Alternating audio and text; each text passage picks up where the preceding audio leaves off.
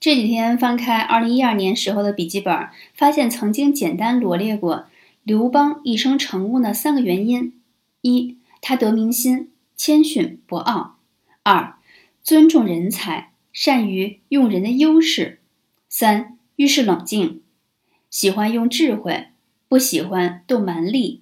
他身上还有很多优秀特质，包括一，坚持不懈，追求理想，不惜牺牲一切。